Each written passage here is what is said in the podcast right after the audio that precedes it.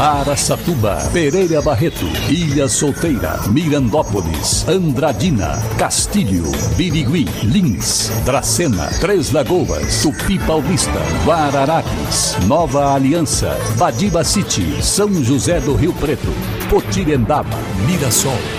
Azevedo Auditoria e Soluções Empresariais e Azul Linhas Aéreas apresentam SRC Notícia. A informação para mais de 3 milhões e meio de ouvintes. Apresentação Nivaldo Franco Bueno. E nossa saudação hoje para a cidade de Oswaldo Cruz, que estará completando amanhã, domingo, dia 6 mais um aniversário, 80 anos de existência. A sua população, as suas autoridades, parabéns Oswaldo Cruz, na Alta Paulista, e muito obrigado pela audiência. SRC Notícia. Notícia.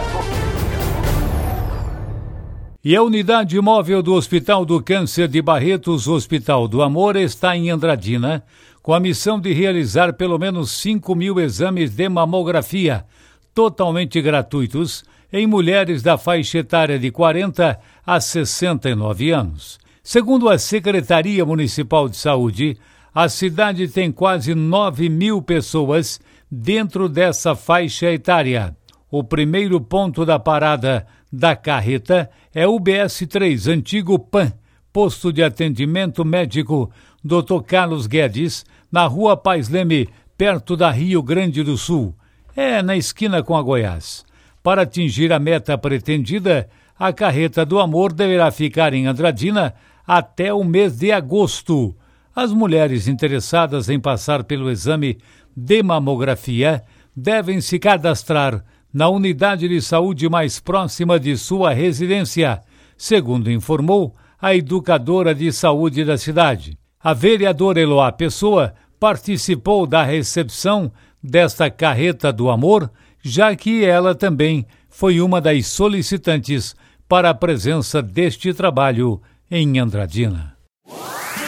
Alto Alegre, região de Araçatuba. Surgiu no antigo povoado de Faveral, ao redor de um estabelecimento comercial situado à beira da estrada, que ligava Penápolis à região dos córregos de Carrapato e da Cigarra no sul do estado. Foi fundada em 30 de dezembro de 1953. Estima-se 5 mil habitantes e atualmente sua fonte econômica está concentrada na indústria sucro-alcooleira e pecuária. Alto Alegre, também presente no SRC SC Notícias. E o setor de investigações gerais da Polícia Civil de Três Lagoas elucidou um homicídio e prendeu três pessoas da mesma família pela autoria e participação no crime, no bairro São João, zona sul de Três Lagoas. O crime aconteceu no dia 4 de abril, mas que foi descoberto apenas no dia 5 e começou a ser investigado após o corpo de João Vezetivi, que tinha 50 anos, ter sido encontrado enrolado em um tapete com um buraco de tiro na têmpora esquerda. A Polícia Civil trabalhou com várias linhas de investigação, mas o fato da família apenas procurar a polícia dias após o crime para registrar o desaparecimento de João o mesmo homicídio foi noticiado massivamente por todos os veículos de comunicação. O corpo foi achado a cerca de 600 metros da residência da vítima. Durante depoimento à polícia, a esposa enteada da vítima e o genro acabaram caindo em várias contradições. Já foi pedida a prisão preventiva do grupo a esposa 42 anos, a enteada 24 e o genro 35 anos de idade. Segundo nota da polícia, o genro confessou ter sido o autor do disparo de espingarda que matou a vítima e, em depoimento, teria relatado que João VZTV estaria sentado em uma cadeira em sua casa tomando bebidas alcoólicas quando o genro chegou por trás disparou a espingarda calibre 44 contra a cabeça da vítima. Para o delegado, a viúva de João e a enteada teriam negado a participação no assassinato. Ao serem questionadas, as mulheres relataram que não imaginavam que a ACE, que é a sigla do nome do genro, iria atirar contra a cabeça de João, que morreu na hora. Em seguida, eles enrolaram o corpo num carpete e jogaram a cerca de 600 metros da residência. A justiça concedeu a prisão ao trio, mãe, filha e genro, pelos crimes de homicídio, ocultação de cadáver e falsa denunciação de crime. Coisa feia, né? Complicada esta situação. Mas agora, após o bom trabalho da Polícia Civil, tudo foi devidamente esclarecido.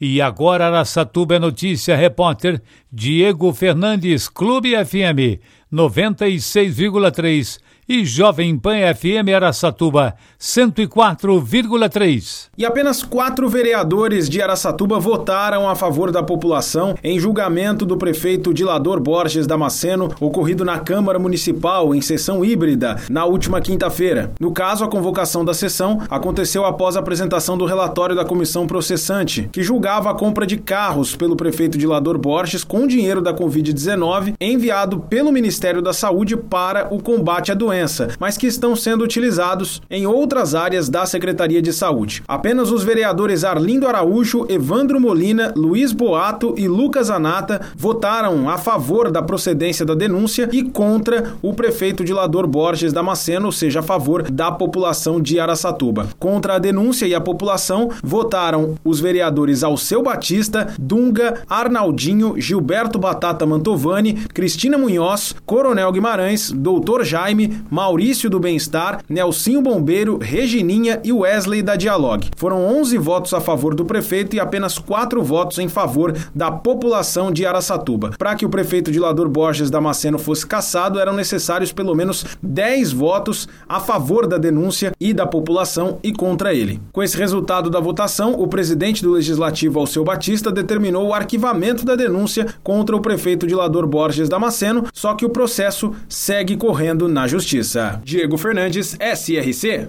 Olha, após essas informações todas, o Diego, o campeão dos escândalos, Dilador Borges Damasceno, prefeito municipal de Araçatuba, pelo menos por mais um tempo, vai continuar à frente da Prefeitura Municipal. Vai depender exclusivamente das investigações da Polícia Civil, da Justiça Estadual e também, principalmente, da Justiça Federal. A coisa anda feia pro lado do dirador.